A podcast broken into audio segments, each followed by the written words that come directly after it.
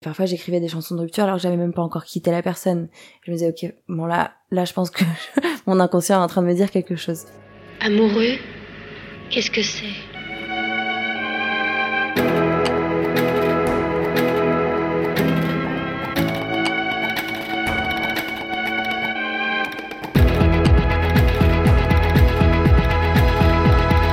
Je ne veux pas gâcher ma vie un thème mal.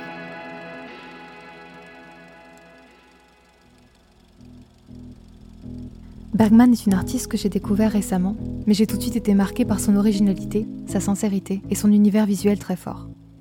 Avec elle, j'ai parlé de sa chanson, Parfum d'été, du côté prémonitoire de certaines chansons d'amour et de l'influence qu'a le public sur l'évolution d'une chanson.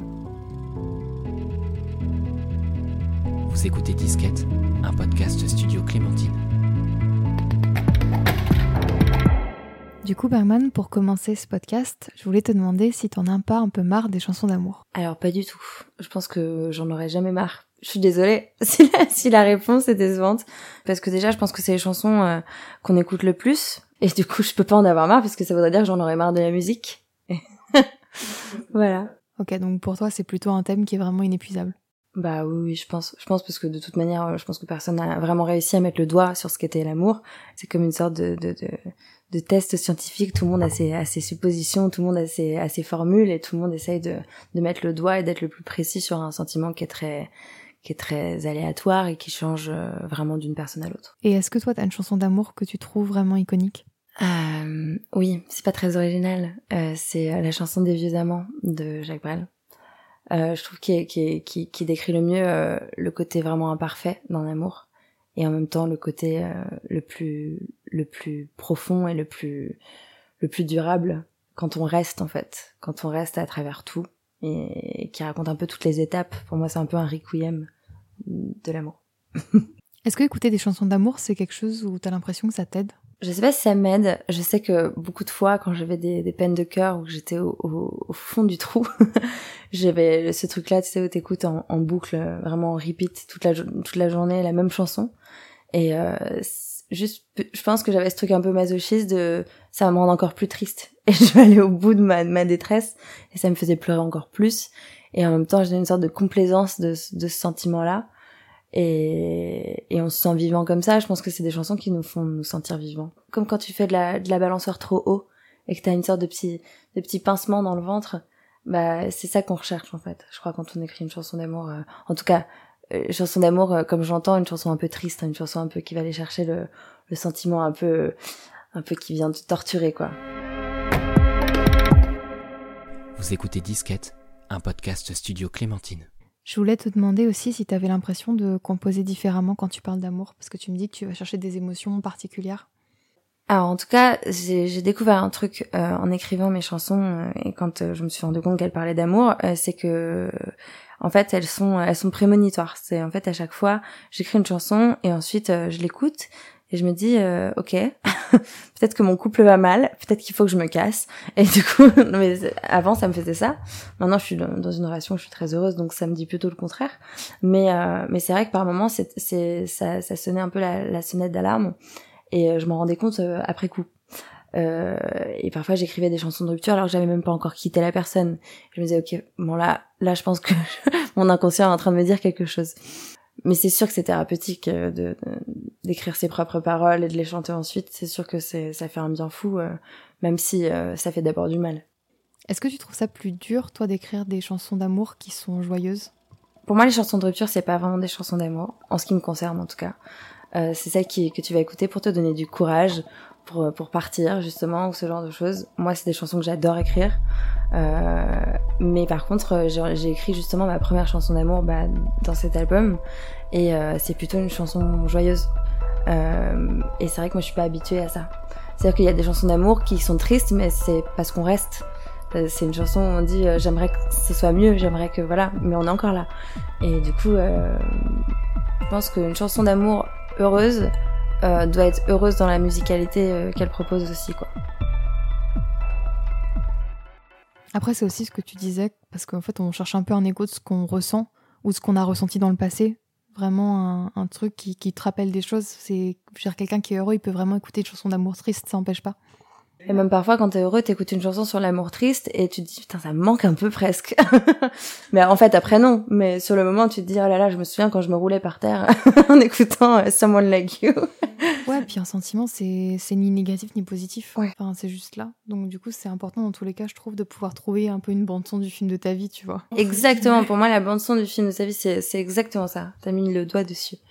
Exactement. Du coup, la chanson dont tu vas nous parler, c'est Parfum d'été, qui est en français, pour le coup, ce qui est rare dans ton répertoire. C'est ma première chanson en français. Ouais. C'est celle qui me fout le plus les pétoches parce que je sais, j'ai beaucoup écrit en anglais et, et enfin là, je, j'ose. Est-ce que le fait d'écrire en français, ça a créé un rapport un peu plus intime à l'écriture pour toi? Genre quelque chose de plus direct? Ouais, vraiment, vraiment et surtout, euh, moi je suis, je suis, je suis dyslexique. Euh, je suis euh, déscolarisée depuis mes 15 ans. Euh, du coup, euh, du coup, j'ai une sorte de, je pense, de petit, de petit complexe euh, par rapport à bah, la langue française. Bizarrement, j'ai vraiment un lien très fort avec la, la langue anglaise et euh, j'ai grande facilité avec, beaucoup plus qu'avec ma langue natale en fait, ce qui est très bizarre. Je bute sur les mots, j'ai pas mal de problèmes d'élocution et du coup, c'est vrai que c'est peut-être pas, euh, c'est peut-être pas du Baudelaire ce que j'écris, mais au moins je l'ai écrit.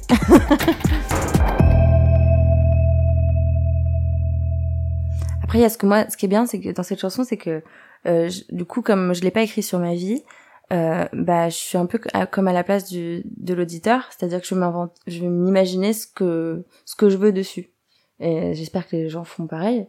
Euh, moi, du coup, je me suis imaginé un couple un peu euh, un peu sulfureux qui qui se fait qui se fait un peu du mal, euh, qui est sur une route euh, aux États-Unis, qui change de motel en motel et qui qui se tiraille un peu et, le mec qui va aller faire les courses et la nana qui commence à faire ses valises en se disant je vais me barrer, je vais me barrer et qui dit euh, qui demande à la personne de, de lui donner plus et d'être euh, de j'ai vécu des relations comme ça, c'est sûr. J'ai peut-être perdu l'habitude. Je cherche des signes même sous le. On sait bien que tu mens à l'usure. Je suis plus très sûre de mes sentiments. J'ai fatigué, les larmes ont coulé. Ton sourire et ma sueur sont mêlés. Tu pars toujours loin de moi. Je voulais te demander un peu de nous expliquer de quoi parle cette chanson. C'est pas une chanson sur une personne, c'est plutôt une une chanson sur euh, sur un sentiment qu'on qu'on a quand on est dans un amour trop passionnel et pas forcément sain. Euh, moi, c'est vrai que je, comme mon imagination va loin, j'imagine tout de suite des gens qui sont un peu dehors la loi, des Bonnie and Clyde et tout ça. Mais en vrai, euh, ça peut être vraiment n'importe qui. Euh, ça peut être un couple que j'observe euh, quand je prends quand je prends un, Uber et que je regarde par la fenêtre, euh, je vais voir un couple s'engueuler, bah ce sera eux. c'est ça peut être fantasque et très et très très commun en même temps quoi. Je voulais te demander aussi, tu, tu m'as dit du coup que tu avais eu la volonté pour cette chanson de chercher des sonorités un peu plus tristes. En fait, ce qui est dingue sur cette chanson, c'est que c'est une chanson sur un amour triste, mais c'est mon mec qui a, qui a, qui a fait la prod. Et c'est la première fois qu'il faisait une prod. Et euh, du coup, euh, je passais tout le temps une petite, une petite tête et il me disait t'aimes bien? Et je disais ah, je sais pas trop. Et en fait, il l'a modifié petit à petit. À la fin, j'étais genre ok, là on y est. Et, euh, et du coup, je me suis dit, euh, j'ai commencé d'abord à la, la mélodie. Et tout de suite, j'ai eu ce donne-moi tout ce que t'es, donne-moi tout ce que j'attends. Et, euh, et au début, je me suis dit, bon, je les changerai les paroles, je les changerai plus tard. Et en fait, je me suis dit, c'est pas grave qu'elles soient simples, parce que hum, parfois, avec très peu de mots, on dit beaucoup de choses. Et, euh, et du coup, ensuite, j'ai tout de suite gribouillé les paroles et en, en 10 minutes, en fait, euh, c'était fait. Et euh, ce qui a été plus difficile pour moi, c'est d'enregistrer et de, de mettre la bonne émotion dedans. Euh, mais euh, mais par contre et le mix et tout ça euh, de, de parce qu'on partait d'une maquette à laquelle je tenais beaucoup et après il fallait que je refasse tout en studio avec d'autres personnes il y a une magie de la première prise parfois qui est très dure à recréer et euh, mais il faut le faire parce que euh, il y a un meilleur micro ou ce genre de choses et euh, ça c'est un peu dur mais euh, en fait on finit, on finit par y arriver On disait tout à l'heure que. Tu me disais tout à l'heure que pour toi, une des choses pour se réapproprier une chanson, c'était de pas trop y mettre de personnel, genre de pas Ouais. utiliser de, de choses trop précises. si tu mets le prénom de la personne dans ce coup tu perds beaucoup de gens quoi À ce moment-là, je lui mentionne notre premier épisode avec Hélène Sio. Dans celui-ci, elle nous avait parlé de la chanson Alexandre de Juliette Armanet, dans laquelle la mention d'un prénom n'empêchait pas du tout l'identification. Par exemple, j'ai fait une chanson qui s'appelle Ambre. Ça parle d'une amie à moi, donc c'est un peu différent. C'est pas, c'est pas une chanson euh, qui va, qui va, qui va mettre la personne dans l'embarras. Mais si j'ai une chanson de rupture, je, vais, je pense pas que j'utiliserai un prénom. Ça dépend, hein, ça dépend du sujet. Mais euh, et puis y a, tous les prénoms sont pas musicaux. voilà, si tu dis euh, Philippe, bah c'est compliqué. Est-ce que toi t'as l'impression qu'écrire ces chansons c'est quelque chose qui t'aide à grandir? Bah oui, carrément, carrément. Et puis même euh, même euh, d'un point de vue juste euh, artistique, chaque chanson est brouillon de la prochaine, quoi. Pour moi vraiment. Ce qui fait que parfois c'est dur, il y en a que t'as plus envie d'écouter, il y en a que quand on t'en parle, t'es là genre non, je déteste cette chanson, et en fait finalement il faut attendre assez longtemps pour en avoir de la tendresse envers euh, envers certaines chansons, mais mais voilà et donc oui et ça fait clairement grandir parce que quand on écrit des ses propres chansons, bah c'est de l'introspection et si on est de l'introspection et qu'on est un, un tant soit peu euh, lucide, euh, on, on, va parfois, on va pas seulement toujours blâmer les autres, on va aussi souligner des petits défauts, des petites choses chez soi. Et à partir du moment où c'est enregistré, c'est sur un CD, c'est indélébile. Donc, donc on est obligé de, de bah, d'avoir un regard dessus et de plus être la même personne pour les prochaines chansons, quoi. Donc il y a une évolution. Et pour finir, j'aurais simplement voulu te demander si tu trouvais que l'amour c'était quelque chose qui prenait vraiment beaucoup de place dans ton travail. Bah, il y a plusieurs amours déjà, mais, mais pour moi au début, il prenait trop de place déjà l'amour. Et depuis que j'ai réussi, depuis que j'ai un amour sain, j'arrive à le mettre euh, bah, bizarrement après mon travail. Et euh, je sais que ça, ça se dit pas, je sais qu'on n'est pas censé faire ça, mais je m'en fous. Et euh, et, euh, et du coup j'aime mieux, j'aime mieux parce que parce que je vis pas pour ça, je vis pour mon travail. voilà. Et du coup euh, du coup ça me permet de bah de, de bah, c'est comme ça que ça m'a fait grandir en fait.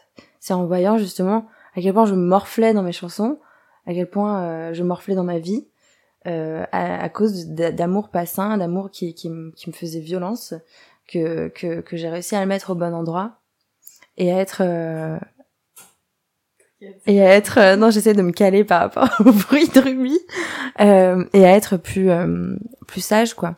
Et en même temps pour moi il y a des amours qui sont encore plus puissants que l'amour amoureux. Il y a l'amour d'une mère il y a l'amour d'un enfant pour sa mère il y a ce genre de choses. Et et et pour ça, pour moi, ça, c'est, c'est, c'est le plus fort. Et, euh, et je, vraiment, je grandis à travers ça. Euh, cet amour-là, plus que, plus que d'autres. C'est un moyen aussi pour pas faire de mal à l'autre. Vous venez d'écouter le septième épisode de Disquette, dans lequel Bergman nous a parlé de sa chanson Parfum d'été. Je suis Camille Dargaud, j'ai produit ce podcast et Mathis Grosso s'est chargé de la réalisation et de la musique. Disquette est le tout premier podcast Studio Clémentine. On vous retrouve très vite, Mathis, Ruby et moi, pour parler d'amour en chanson dans Disquette.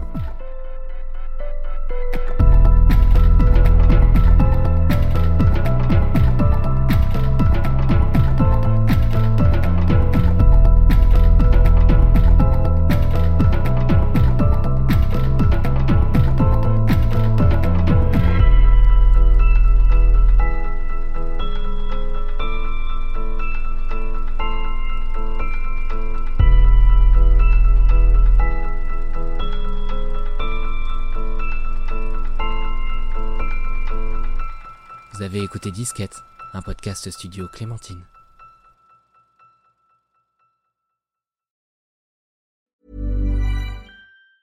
Hi, I'm Daniel, founder of Pretty Litter. Did you know cats tend to hide symptoms of sickness and pain? I learned this the hard way after losing my cat, Gingy. So I created Pretty Litter, a health monitoring litter that helps detect early signs of illness by changing colors, saving you money and potentially your cat's life. Pretty Litter is veterinarian developed, and it's the easiest way to keep tabs on your fur baby's health right at home. Go to prettylitter.com and use code ACAST for 20% off your first order and a free cat toy. Terms and conditions apply. See site for details.